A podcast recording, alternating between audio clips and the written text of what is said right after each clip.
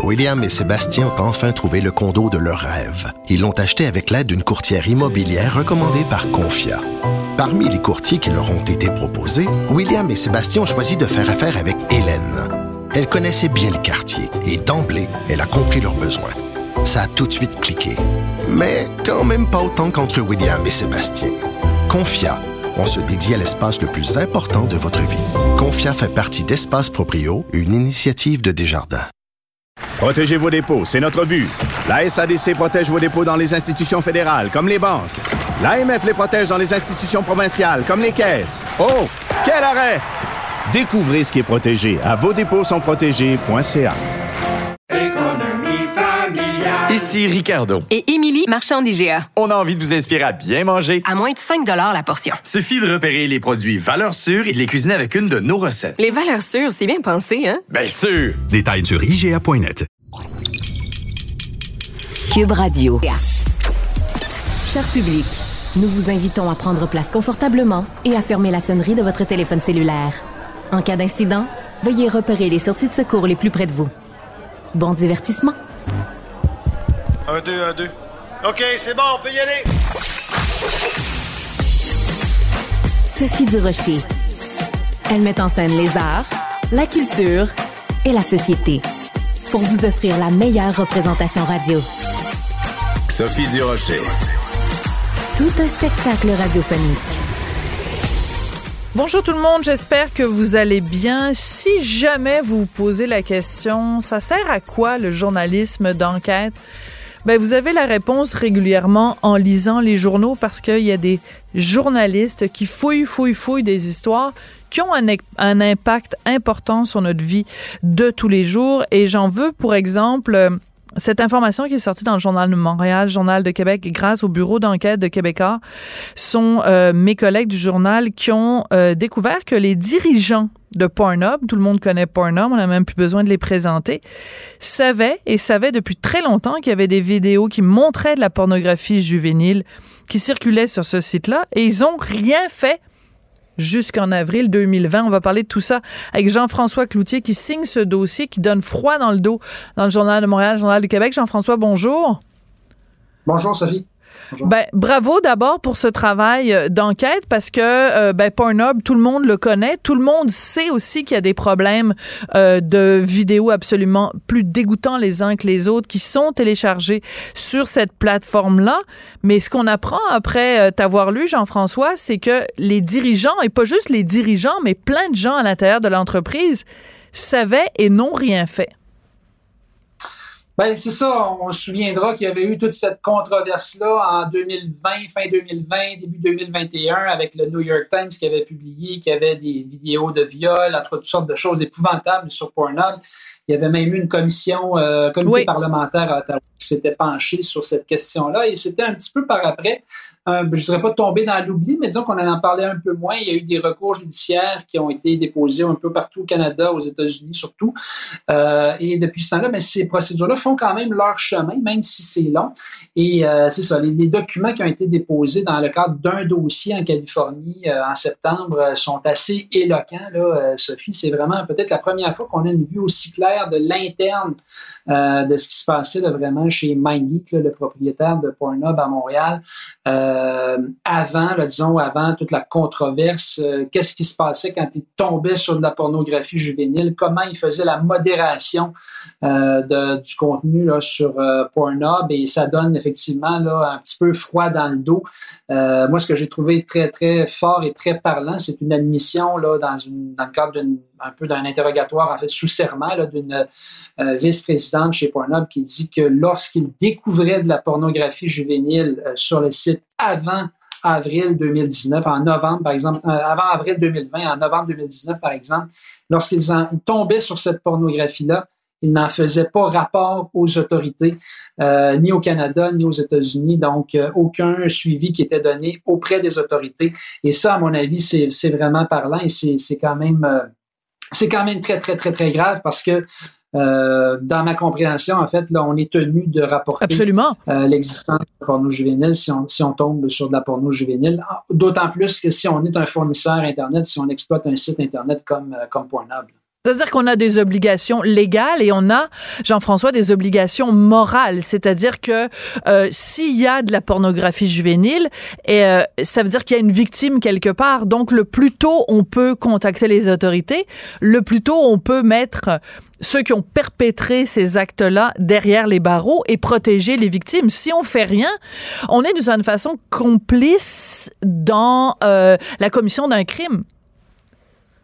Oui, tout à fait. Est-ce qu'on aurait pu aider des victimes? Est-ce qu'on aurait pu sauver des gens? Est-ce qu'on aurait pu mettre la main sur des prédateurs sexuels qui ont mis du contenu euh, sur Pornhub? Si ça, ça, ça, avait été fait dans le bon moment. Euh, je pense que je pense qu'on peut dire que probablement que oui.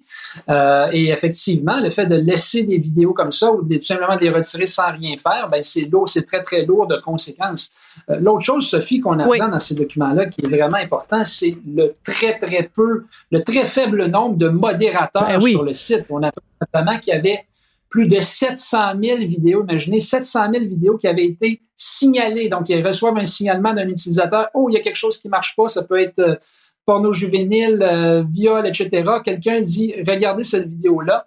Euh, il fallait attendre qu'il y ait 15 signalements avant que Pornhub accepte de regarder la vidéo, de mettre quelqu'un pour regarder. Et il y avait un arriéré de, vidéos là, très, très important. Ça prenait beaucoup de temps. Il voyait seulement entre 50, 50 et 500 vidéos par jour parce qu'il y avait seulement une personne euh, chez Pornhub qui était chargée de revoir les vidéos qui avaient été signalées euh, comme problématiques. Une personne qui travaillait cinq jours par semaine. Donc, peut-être qu'il y avait des vidéos épouvantables qui pouvaient rester sur le site très longtemps. Euh, parce qu'il y avait personne justement pour faire euh, faire la gestion, faire la modération, disons, euh, d'un site quand même quand même très très visionné avec. Oui. C'est ça. Problématique. Ce qu'on comprend après avoir lu ton dossier, Jean-François, c'est une certaine insouciance de la part des gens de MindGeek et de, de Pornhub, comme si tout ça c'était pas grave. Parce que si tu penses en effet, si tu es un bon citoyen corporatif et que tu penses en effet que la pornographie juvénile, les viols, la bestialité, c'est quelque chose de grave, ben tu mets plus que juste un modérateur pour 700 000 euh, vidéos. Donc, ce qui ressort, parce que ils ont, on a eu accès donc à des échanges de courriels où les gens disent ben non, faut balayer ça en dessous de la en dessous du tapis. Ce qui ressort de l'attitude de MindGeek, c'est c'est pas grave. Et deuxième chose, ben, le plus important, c'est de faire la pièce. Mais faisons de l'argent. Ben, c'est un peu ça qui, qui, se dégage des documents, malheureusement. C'est cette espèce de pression qu'on sent pour faire du trafic, amener du trafic, générer des vidéos.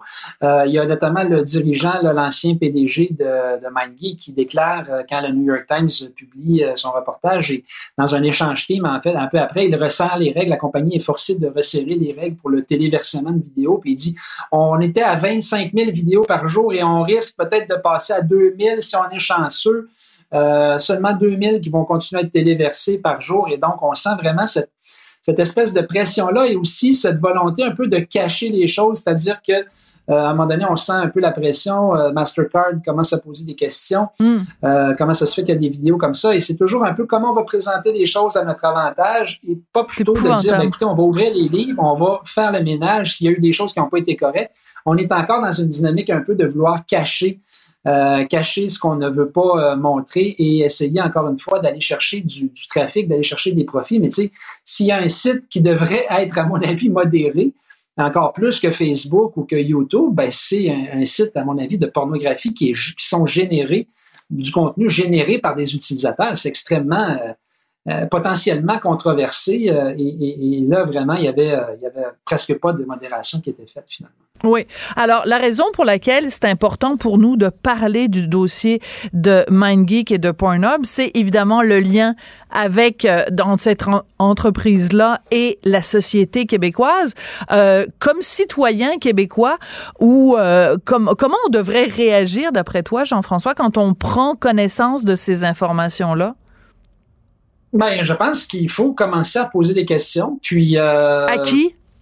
C'est ça. Ben moi notamment, moi je pense à la GRC. Moi j'ai envoyé une question aujourd'hui à la GRC, à savoir parce qu'il y avait en comité parlementaire, il y avait 70 parlementaires en 2021 qui avaient demandé à la GRC d'enquêter, de faire, d'ouvrir une enquête pour savoir est-ce qu'il y a des choses qui n'ont pas été correctes. quel, quel a été le suivi donné à cette demande-là? Euh, et je pense que c'est ça. MindGeek a été quand même habile de ne pas mettre l'accent comme quoi c'est une compagnie montréalaise, mais c'est une compagnie montréalaise. Ben c'est une compagnie qui a ses hauts dirigeants, ses plus hauts dirigeants, le gros de ses employés, euh, des milliers d'employés qui travaillent à Montréal. Donc, c'est une compagnie qui doit donner rendre des comptes à la société québécoise, à la société canadienne aussi. Et, je trouve ça un peu préoccupant, moi, personnellement, que ce soit encore une fois aux États-Unis euh, qu'on commence à obtenir des réponses et qu'au Canada, ben, il semble pas y avoir euh, grand-chose. En tout cas, j'ai pas eu pour l'instant un retour encore de la GRC. Ils ont accusé réception de ma question, mais qu'en est-il de ces procédures-là? Est-ce qu'on a posé des questions? Est-ce que les, les autorités québécoises et canadiennes s'intéressent à ce dossier-là? Euh, j'ai pas nécessairement la réponse à ce stade-ci. Oui. Euh, donc, tu, tu, mentionnes évidemment des milliers d'employés qui travaillent euh, ici au Québec pour MindGeek. En même temps, il y a une question de, de, de je parlais tout à l'heure de la responsabilité morale. je pense qu'il faut faire une distinction, c'est-à-dire que qu'il y ait une compagnie qui fasse de la pornographie entre adultes consentants be my guest, dans le sens que, comme disent les Chinois, je vous pouvez bien avoir euh, le tous les, goûts sont dans la nature. Là où on parle de, vidéos problématiques, c'est pas un regard puritain de dire, oh mon Dieu, c'est donc bien effrayant et des gens qui consultent de la pornographie. Ça n'est pas de ça qu'on parle. Et je pense que la distinction, Jean-François, c'est important de la faire à chaque fois qu'on parle de MindGeek et de, et de, et de Pornhub. Ce dont on parle, dans le cas présent, la raison pour laquelle on a eu accès justement à tout ça, c'est une jeune femme. Euh, il y avait des vidéos qui avaient été faites d'elle. Elle avait 16 ans. Ça s'est retrouvé euh, sur Pornhub alors qu'elle n'avait absolument pas donné son accord et malgré des démarches et des démarches et des démarches, euh, les vidéos euh, sont pas retirées. Donc c'est là que le problème est. Ben exactement, puis c'est ça, là, faut, tu as raison, Sophie, là, c'est pas un, combat contre la pornographie, puis les gens, je pense que les gens n'ont pas réalisé l'évolution non plus de, mm-hmm. de ce que c'est la pornographie. Là, on n'est plus dans le, le, magazine Playboy, là, avec des, des, des, euh, des photos plus ou moins explicites, c'est vraiment de, quelque chose de très, très, très hardcore. Et, et, et pire que ça, c'est que ce n'est même pas parfois du contenu avec des gens qui ont consenti à voir euh, leur contenu. On parle, il y a, ça a été documenté, là, je ne suis pas le premier, mais on a vu des, des vidéos de viol, des vidéos mm. d'agression sexuelle, euh, des vidéos de porno juvénile, des vidéos euh, de femmes filmées dans des vestiaires, dans des universités à leur insu, dans des douches. Euh, donc tout ce contenu-là, euh, là, on est vraiment ailleurs euh, mm-hmm. en matière en matière de, de, pornographie. Et malheureusement, malheureusement, les gens pensent que le combat, un peu pour questionner Pornhub, souvent c'est un combat un peu de la droite religieuse ou des gens qui sont très puritains. Euh, mais c'est pas du tout le cas. Là. C'est pas euh, l'idée n'est pas de, de s'en prendre euh, directement uniquement à tout ce qui est pornographie, oui, bien même sûr. si on est d'accord ou non. Euh, c'est vraiment de, de, de s'assurer que les lois sont respectées et qu'on n'est pas dans un contenu qui est franchement, à mon avis, là, en fait très clairement illégal. Là. Oui.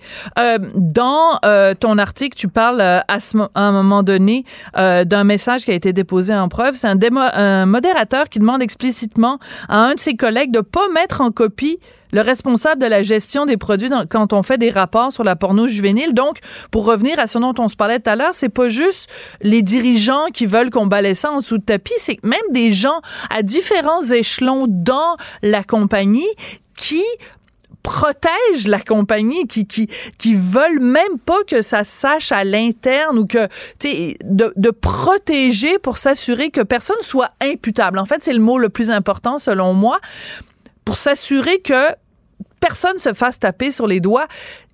Moi, je lisais ton texte, Jean-François, puis je me disais, mais tu sais, si t'es un haut dirigeant à MindGeek, ben toi, ton, ton, ton, ton, tes revenus dépendent de ça.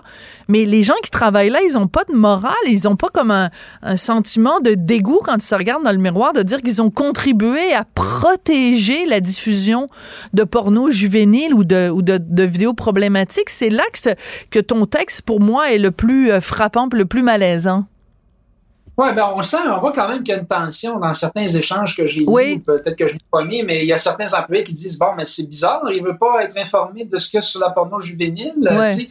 euh, qui sont un peu euh, donc ils questionnent quand même ça, ça. oui. Et, et c'est ça, et puis on entend même un modérateur à un moment donné de dire écoutez, là, la direction ne veut pas qu'on applique les règles telles qu'elles sont écrites. On ne veut pas, ils ne veulent pas qu'on applique ça parce que euh, euh, les, règles sont plus vagues. Là. Ils veulent qu'on applique différemment les règles euh, que ce mhm. qui est écrit. Euh, donc, je pense que c'est pas tout le monde qui était, qui était à l'aise avec la, manière dont, dont c'était fait. Et, peut-être que certains, certains ont fait des témoignages là qu'on verra, mais je pense que ça faisait pas l'unanimité. Mais tu as raison, Sophie, de souligner, c'était cette espèce de désir de ne pas vouloir que ça circule et de vouloir surtout pouvoir plaider l'ignorance. Ben voilà. Le cas où il y aurait des problèmes.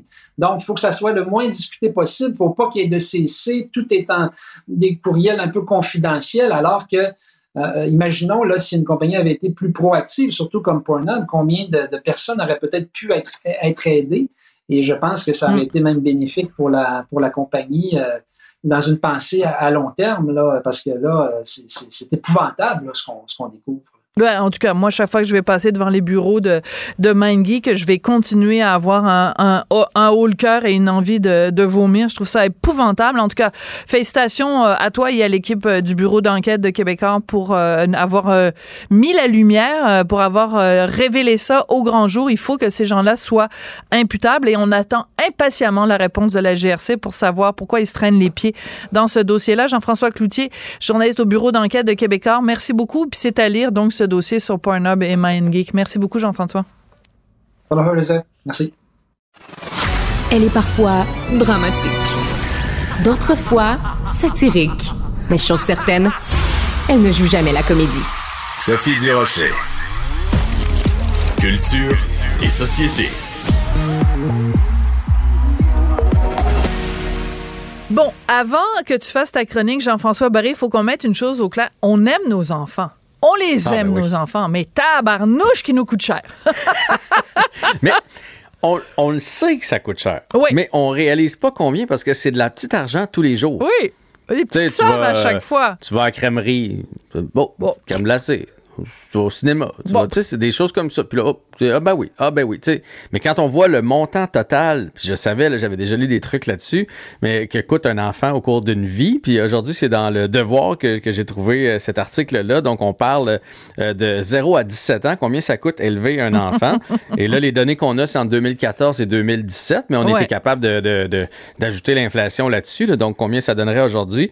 Alors, en 2014-2017, c'était 293 000 dollars de 0 à 17 ans. Puis, mm. toi puis moi, il en reste un bout à payer même à 17 ans. C'est pas fini!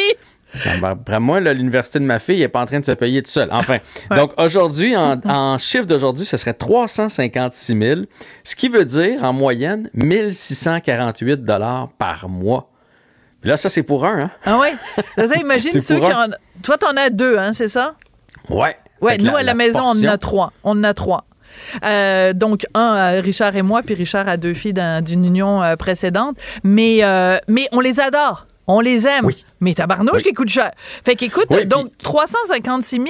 Et c'est intéressant parce que ça fait tout aussi toute une réflexion parce que donc ça veut dire que si t'es euh, si t'es euh, quelqu'un qui gagne bien sa vie, ben le coût d'avoir des enfants est pas du tout le même que quelqu'un qui en arrache. En même temps, la société euh, canadienne, la société québécoise vient quand même en aide, en aide aux parents. Mhm. Toi, tu le reçois sûrement euh, tous les mois. Quoi que je pense, c'est la femme qui le reçoit. Euh, le soutien, Aux, soutien aux parents, là?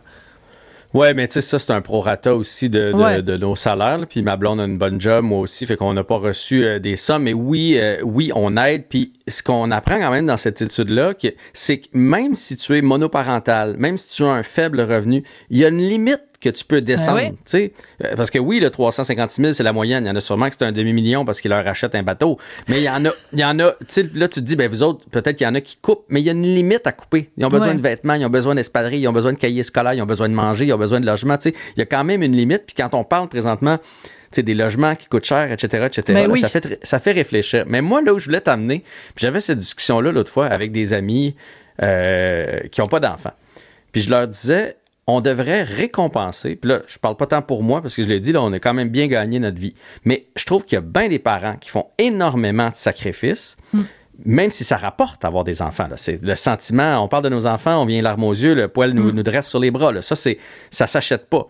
Reste que, je me disais, comment on pourrait récompenser les parents qui travaillent pour les générations de demain? Parce Mm. qu'il y a de plus en plus de couples qui décident de ne pas avoir d'enfants. Ben oui. Soit parce que c'est un couple gay, par exemple, euh, soit parce que c'est un choix, tu sais, de dire on va profiter de la vie. Mais eux, là, tout au long de leur vie, mettons deux, couples qui gagnent 100 000. là. Un couple qui gagne 100 000 qui a des enfants, puis un couple qui gagne 100 000 qui n'a pas d'enfants.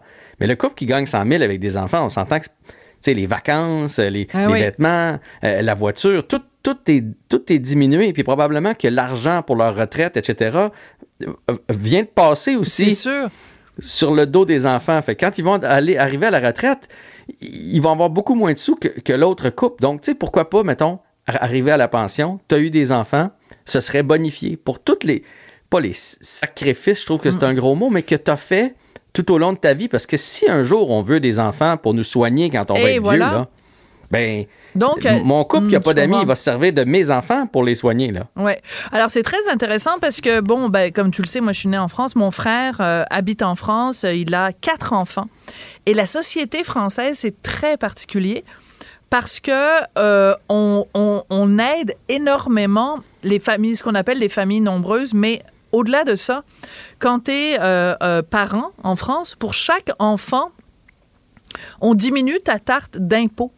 C'est-à-dire Hmm. qu'à chaque euh, enfant, tu as un pourcentage de moins d'im- d'impôts à payer. C'est une façon pour évidemment encourager la natalité, mais aussi pour tenir Exact. compte exactement de ce que tu viens de dire. C'est-à-dire que la société dit, on reconnaît que toi, individu Jean-François Barry, tu contribues à la société québécoise ou la société française, tu contribues à la société en dépensant de l'argent en ayant des enfants. Donc, on va le compenser en te demandant moins de contribuer par le biais des impôts à la société. Et ça pourrait être une façon de faire au, au Québec ou au Canada, justement, de, de, de rééquilibrer les choses entre les familles qui ont des enfants puis celles qui en ont pas. Moi, j'aimerais ça. Mais tu sais, j'ai pas trouvé la solution. Ça peut être celle-là, Ouais. ça peut être de bonifier une fois à la retraite. Mais je veux dire, généralement, le, le- le- le père et la mère qui ont des enfants, ils vont faire moins d'heures supplémentaires. Euh, parfois, Ouais, tu vas sûr. réussir moins à monter En général, c'est plus la hiérarchie. mère qui va le faire. en général, Ben, je fais juste dire. Oui, mais je- de plus Il y a en quand plus, même c'est- beaucoup- c'est c'est Ouais. partagé. Mais ce que je veux dire, c'est, veux, veux pas, cet impact-là, tout Mm. au long de ta carrière, va avoir une différence à la fin. Je blaguais l'autre fois avec mon couple d'amis, mais tu sais, j'ai dit, vous autres, là, vous allez dans des 5 étoiles. Moi, j'ai jamais été dans des 5 étoiles. Mm. Parce que, parce que je paye pour 4. Ben oui, c'est ça, ça, ça augmente tout. Vous autres, votre belle voiture, puis euh, tout est tellement. Imagine quand t'as pas d'enfant, comment l'argent Mm. rentre vite, puis que t'as pas de Ouais. dépenses. Mais puis là, j'ai dit, vous autres, vous allez. On exagérait. J'ai dit, quand vous allez être vieux, vous allez être dans une belle maison de retraite. Puis moi, je vais être dans un CHSLD parce que j'aurais pas. Sais, tout l'argent que j'aurais Ah pas ouais? ramassé. Mais là, je caricature. Mais c'est le cas de. Tu sais, moi, je prends l'exemple de mes parents, de la Mhm. classe moyenne. Tu sais, ils en- ils en ont travaillé une shot. Là, puis quand je Ouais. vois ma- la photo de ma mère là, dans ma tête, dans les estrades au hockey, là, mais d'après Mhm. moi, là, Atom puis oui Bantam, elle a le même manteau sur le dos. Tu sais, elle changeait pas à chaque année parce qu'elle faisait des sacrifices pour Ouais. avoir des enfants.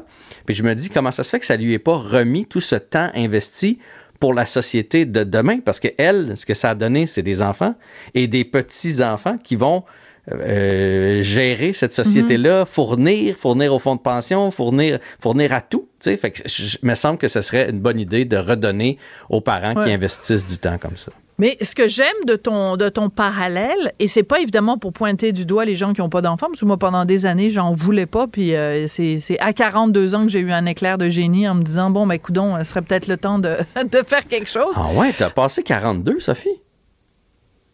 J'ai 58. je niaise. Très drôle. Elle est très drôle. Comment déstabiliser une animatrice en lui parlant de son âge sur les ondes? Euh, mais ce que je veux dire, c'est que euh, le, le parallèle que tu fais, et c'est là que je trouve que c'est très sensible de, de ta part et très juste, c'est qu'on ne fait pas juste avoir des enfants, on, on fournit à la société des citoyens qui euh, vont contribuer à la société. C'est pas juste, euh, on fait pas des, des enfants juste pour no- no- no- notre plaisir à nous là. Euh, on, fournit aussi des citoyens à un ensemble, une collectivité, tiens appelons-la comme ça. Et, euh, et donc c'est une contribution supplémentaire à la collectivité que les gens sans enfants n'ont pas. Ils contribuent différemment là. C'est pas une contribution qui est meilleure ou moins bonne. C'est une contribution qui est différente et c'est en effet peut-être important de la reconnaître, cette contribution-là. Moi, c'est pour ça que j'ai pas dit enlevons quelque chose Non. à ceux qui n'ont pas d'enfants. C'est- C'est un choix. Mais en même temps, si on regarde ça froidement, puis on faisait tout le choix de ne plus avoir d'enfants demain, ben, dans 40 ans, ça, ça, ça- ça fonctionnerait plus. Puis, tu sais, Ouais. remontons, on fait, on fait pas des enfants juste pour ça, mais mettons, on remonte en 1910, là. Pourquoi tu faisais des enfants?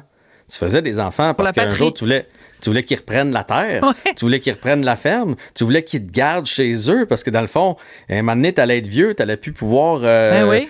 euh, puis, tu sais, c'était- c'était ça un peu le but de faire des enfants, c'était d'avoir de l'aide, puis d'assurer Mm. la succession, puis d'assurer qu'on prenne soin Les de toi. C'est c'est encore comme ça dans la société, mais on s'en rend plus compte. Tu sais, présentement, on paye pour les gens qui ont 80. Oui, eux ont payé aussi pendant leur vie, mais présentement, c'est nous qui contribuons à ces, jeunes, à ces personnes-là. Puis un jour, quand on va avoir cet âge-là, il va y avoir une génération qui va contribuer pour nous.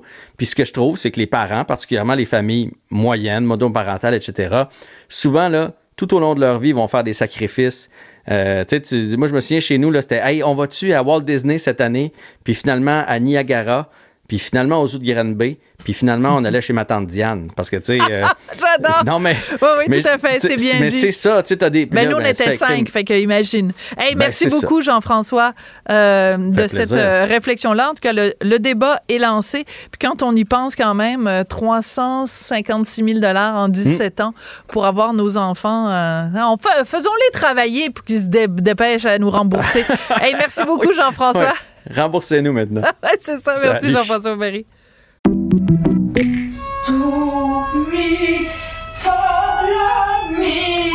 Votre maison, c'est un espace où vous pouvez être vous-même.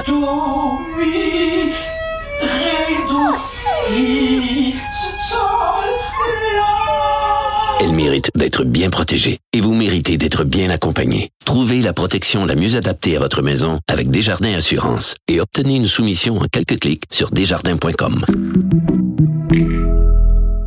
Protégez vos dépôts, c'est notre but. La SADC protège vos dépôts dans les institutions fédérales, comme les banques. L'AMF les protège dans les institutions provinciales, comme les caisses. Oh, quel arrêt! Découvrez ce qui est protégé à vos dépôts sont protégés.ca. Mes récompenses Sonic, c'est le programme qui désire exaucer tous tes souhaits. C'est simple. Plus tu utilises ta carte du programme Mes récompenses Sonic durant les mois de mars et d'avril, meilleures sont tes chances de remporter 5000 dollars pour réaliser tes plus grandes folies. Visite l'une de nos stations Sonic et comble tes envies. Sophie Durocher. Un savoureux mélange artistique de culture et d'information. Émotionnel ou rationnel. En accord ou à l'opposé. Par ici, les brasseurs d'opinion et de vision. Les rencontres de l'air. Si, comme moi, vous aviez euh, les baguettes en l'air et que vous étiez collé au plafond quand vous avez entendu certains commentateurs québécois présenter les terroristes du Hamas comme étant de simples résistants, de simples, oui, le bras armé, le bras armé de quoi? Tout cas, bref, si ça vous a choqué, vous aussi, ce genre de vocabulaire, ben, Écoutez la chronique qui s'en vient de Christian Rioux, qui est correspondant à Paris pour le quotidien Le Devoir, parce que Christian, tu vas euh, remettre les points sur les i et remettre les pendules à l'heure en ce qui concerne le Hamas, reconnu quand même par plusieurs gouvernements, dont notre gouvernement canadien, comme une organisation terroriste. Et je vais juste, avant que tu commences ta chronique, Christian, je veux juste entendre sur quelque chose. Euh, Il y a un, un responsable journalistique à, à Radio-Canada, CBC, qui a envoyé samedi, dès les, les attaques euh, du Hamas, euh, qui a envoyé une note à l'interne aux journalistes en leur disant de ne pas utiliser le mot terroriste en parlant de l'organisation du Hamas. Comment tu réagis, toi, comme journaliste, à ça? Euh, je, je, c'est un scandale. C'est un scandale euh, plus. Euh, en plus, aujourd'hui, euh, vous savez, samedi, on a été euh, effaré, on a été euh, surpris par cette attaque que personne n'avait prévue, même les services secrets israéliens ne, l'avaient pas prévue. Euh, aujourd'hui, on est sidéré. Oui. Aujourd'hui, on comprend euh, l'étendue de l'horreur. Ces gens-là, sortis de la bande de Gaza, euh, ont brisé les frontières, ont, ont envahi des villages où ils sont allés égorger 40 enfants, 40 femmes, violer des femmes. On n'est pas devant un mouvement de, de, de résistance, un mouvement euh, euh, de combat normal où des, euh, des résistants vont affronter euh, des policiers et peut-être qu'il y a des bavures et il y a quelques il y a quelques civils qui peuvent qui peuvent qui peuvent écoper et, on n'est pas du tout du tout du tout devant ce genre de ce genre de mouvement. On est devant un mouvement qui vient assassiner volontairement sciemment des civils violer des femmes égorger des enfants 40 euh, bébés égorgés dans une ville à, à, moins d'un kilomètre de, de, de, la bande de Gaza. On n'est pas du tout on peut pas nous faire croire qu'on est devant un mouvement de libération nationale, un mouvement de résistance. On est effectivement devant, devant un mouvement, euh, euh, euh un groupe, le Hamas, un groupe terroriste, mais moi, je vous dirais qu'on est que qu'on est devant plus que ça. C'est pas seulement un groupe terroriste. Le FLQ a été terroriste n'a jamais égorgé des enfants, n'aurait jamais fait ça.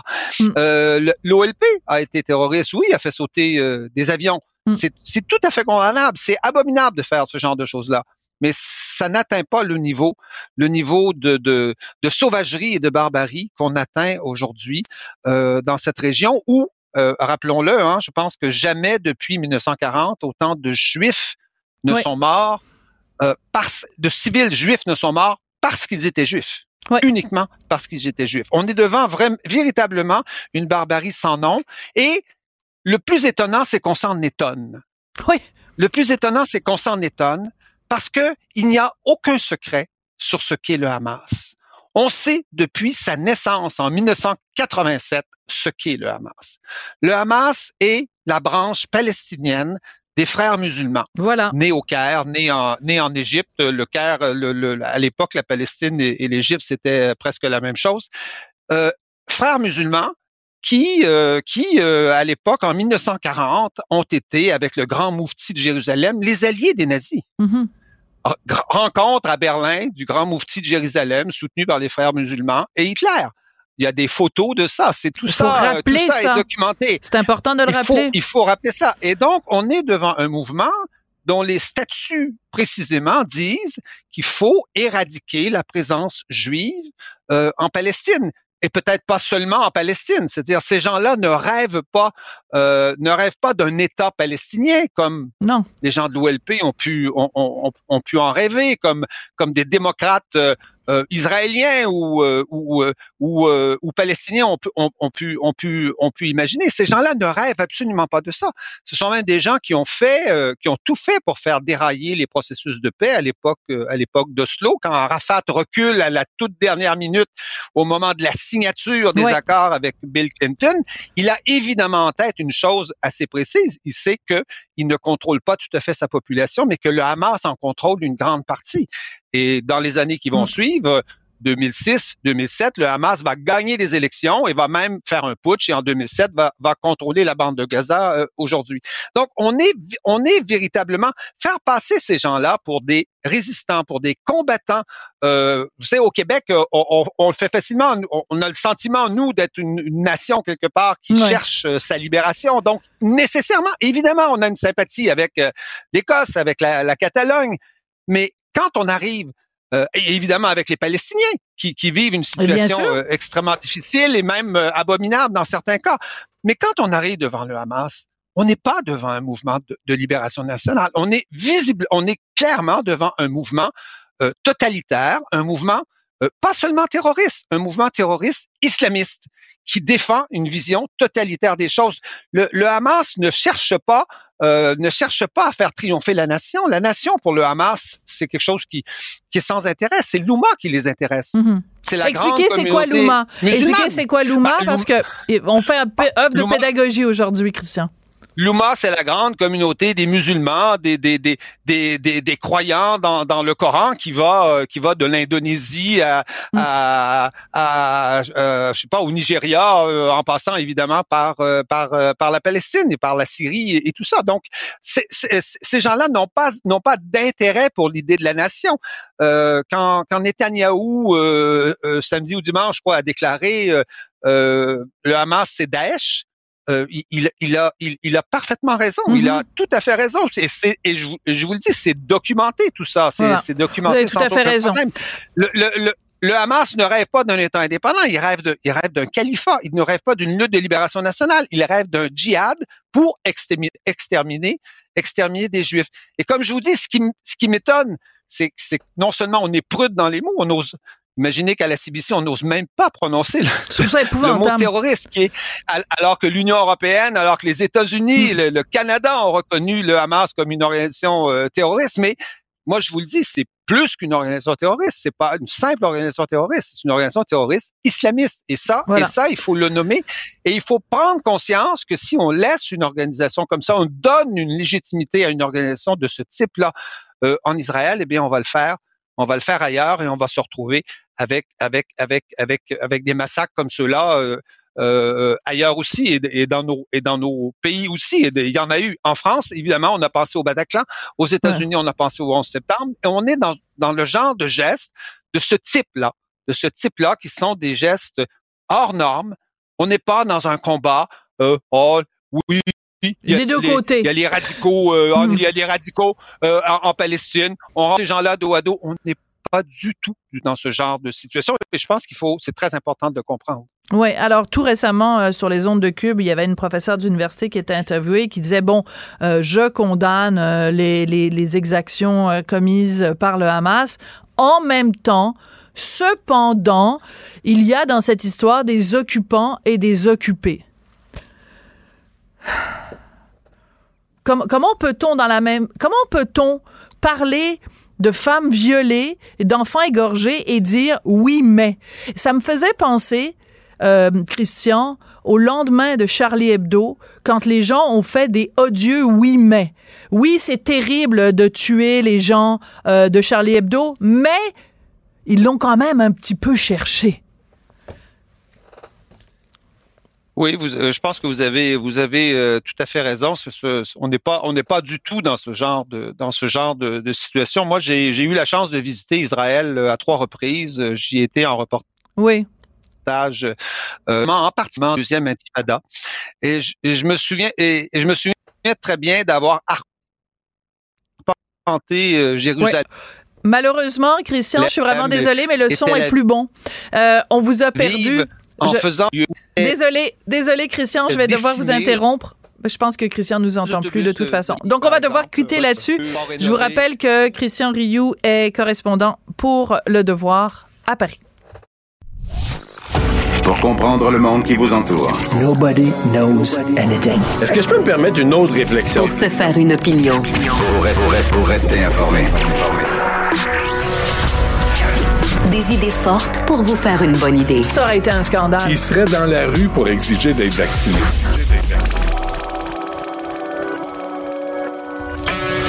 Savoir et comprendre. Cube, Radio. Une radio pas comme les autres. C'est troublant, là, c'est écœurant. Rien, nada, niet. Tu, vis sur quelle planète? On pourra peut-être pousser la réflexion, réflexion plus loin. On en fait un grand plat avec pas grand-chose. Il se, il se retrouve à enfoncer, il se retrouve à enfoncer des portes ouvertes. Cube Radio. L'actualité dans sa meilleure expression. La nouvelle expliquée d'une autre façon. Des analyses, des débats, des commentaires. C'est ça qu'il manque tellement en matière de journalisme. Savoir et comprendre. Cube Radio. Une radio pas comme les autres. Qu'elle soit en avant ou en arrière-scène, Sophie Durocher reste toujours Sophie Durocher. Sylvain Claude Filion, auteur, journaliste et chroniqueur. On parle aujourd'hui des sous-titres à la télévision, Sylvain Claude. Bonjour Sophie. Euh, oui, les fameux sous-titres. Eh, j'ai trouvé des chiffres vraiment étonnants. Est-ce que vous saviez que c'est un sondage léger qui a été mené il y a quelques semaines, au mois d'août. 31% des Québécois utilisent les sous-titres quand ils regardent la télé. Ah oui, c'est énorme. C'est énorme. Et, là-dessus, euh, il y a plusieurs raisons. Euh, d'abord, on parle de 18 que c'est pour des questions de surdité, là, des gens qui portent des appareils auditifs, par exemple. Euh, mais on, on, signale aussi qu'il y a de plus en plus de jeunes qui ont une diminution de l'ouïe et malheureusement, là, c'est, ça a souvent été dit, c'est un peu cliché, mais c'est à, à force d'écouter de la musique trop forte dans des écouteurs.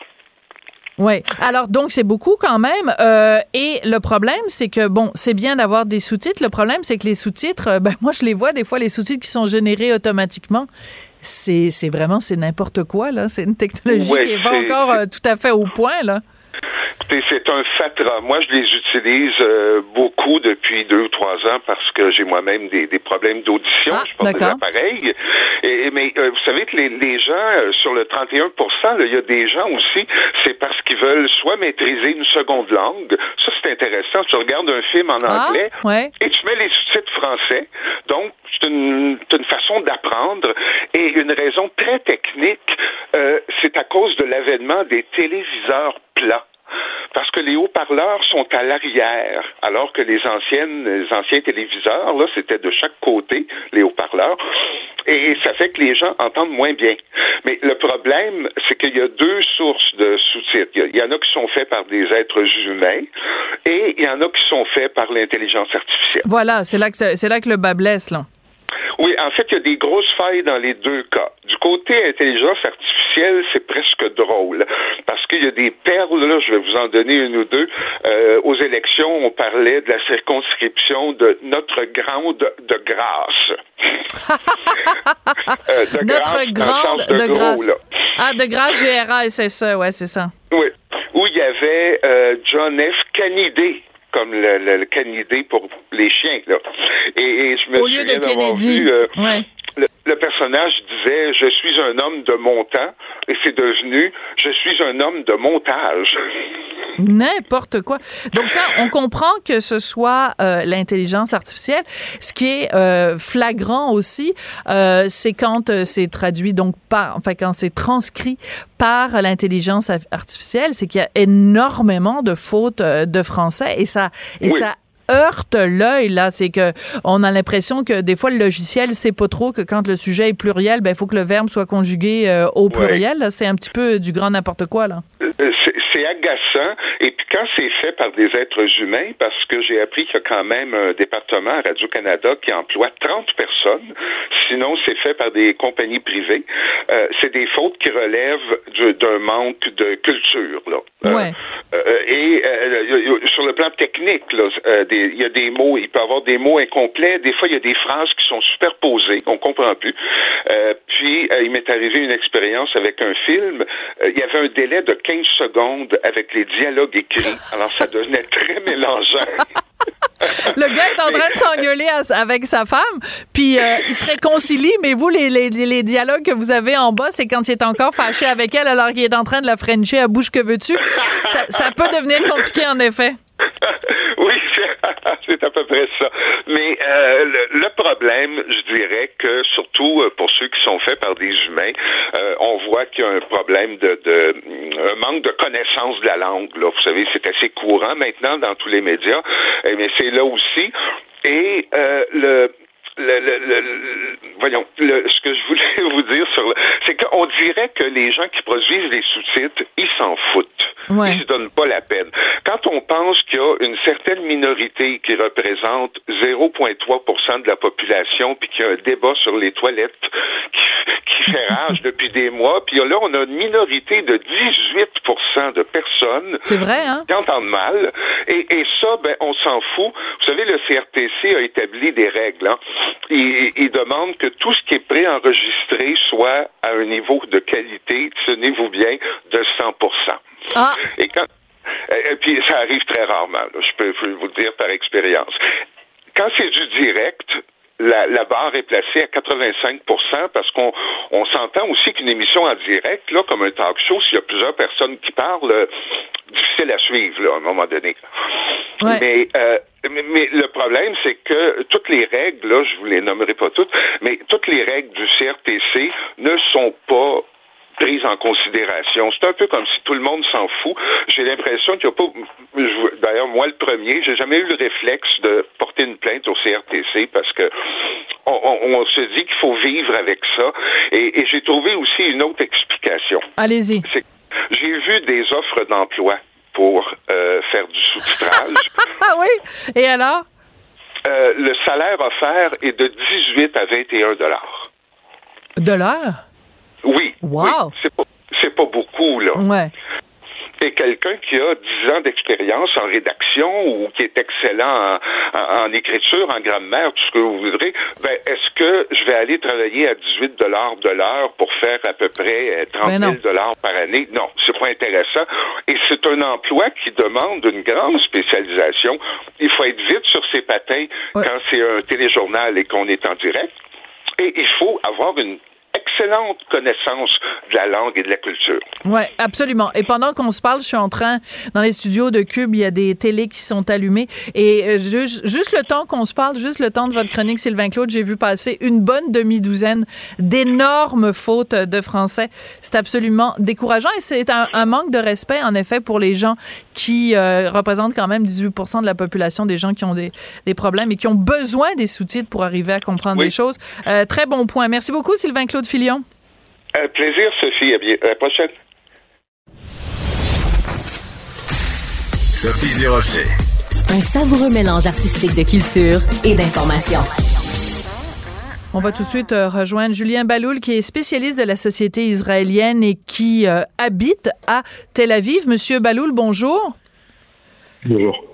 Écoutez, je vous suis euh, sur Twitter euh, depuis euh, plusieurs mois maintenant, pour ne pas dire plusieurs années, et je trouve toujours pertinent votre regard sur la société israélienne parce que vous avez à la fois un, un regard lucide euh, compatissant et en même temps euh, vous êtes euh, un très bon pédagogue pour expliquer expliquer pardon parfois Israël au reste du monde.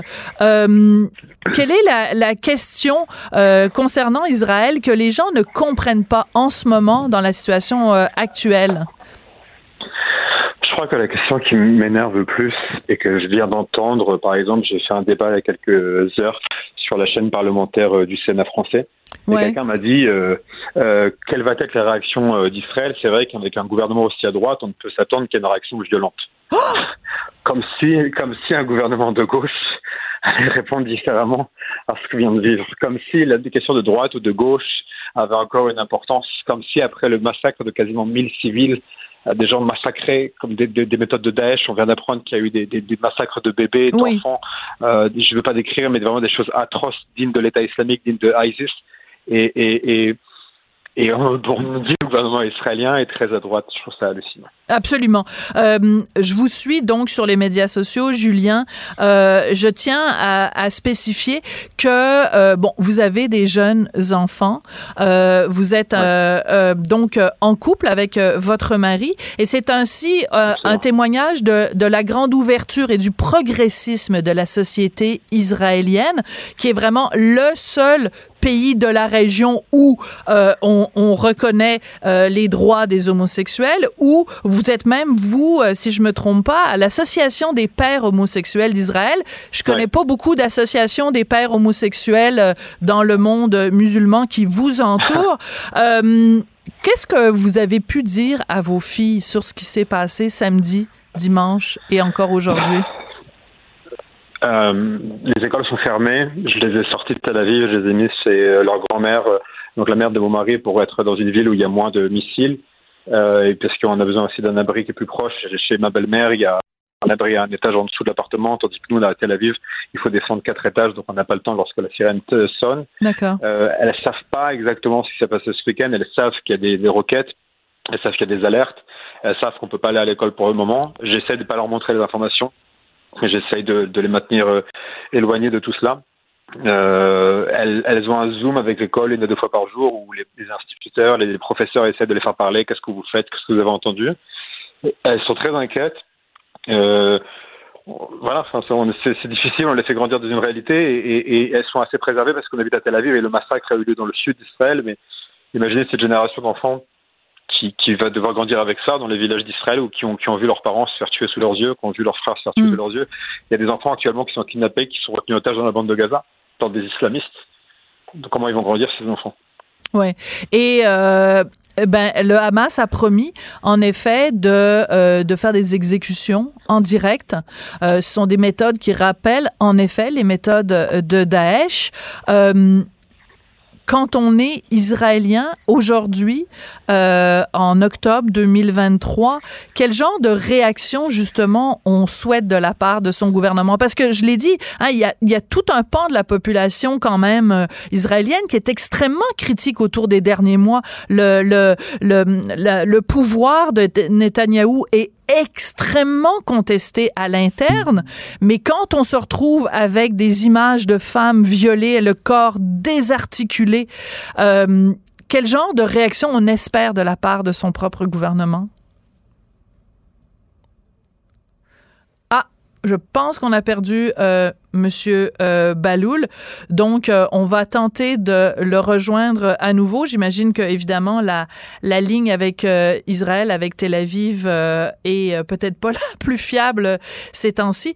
Mais je vais vous expliquer la raison pour laquelle justement je voulais rejoindre Julien Baloul parce que justement c'est quelqu'un qui explique constamment la société israélienne au reste du monde. Il est d'une patience exemplaire, bien sûr, sur les médias sociaux parce que euh, trop souvent les gens font euh, des raccourcis euh, intellectuels et aussi parce que comme fier représentant de la communauté LGBT en Israël, c'est quelqu'un qui rappelle régulièrement des choses que peut-être vous ne savez pas. à Tel Aviv, chaque année, il y a un défilé de la fierté gay. Trouvez-moi un pays autour d'Israël où on peut se promener dans la rue, main dans la main, quand on est deux hommes, quand on est deux femmes. Nommez-moi un pays autour d'Israël où on défend les valeurs progressistes que sont les droits des homosexuels, le droit à l'égalité entre les hommes et les femmes. Et quand on est préoccupé par les questions progressistes, comment se fait-il qu'on soit aveugle à cette situation-là? Et comment se fait-il qu'on ne soit pas euh, ou contiennent des propos comme Judith Butler qui avait déclaré déjà que euh, Hamas devait être reconnu comme une un organisme euh, progressiste. Donc euh, ce sont euh, toutes ces questions-là qu'on se pose. Donc on m'informe qu'on n'arrive pas à rejoindre Julien Baloul. donc et c'est bien dommage parce que j'aurais voulu lui exprimer justement notre solidarité avec la société israélienne, mais ce sera pour une autre fois. Peut-être qu'on arrivera à lui parler demain.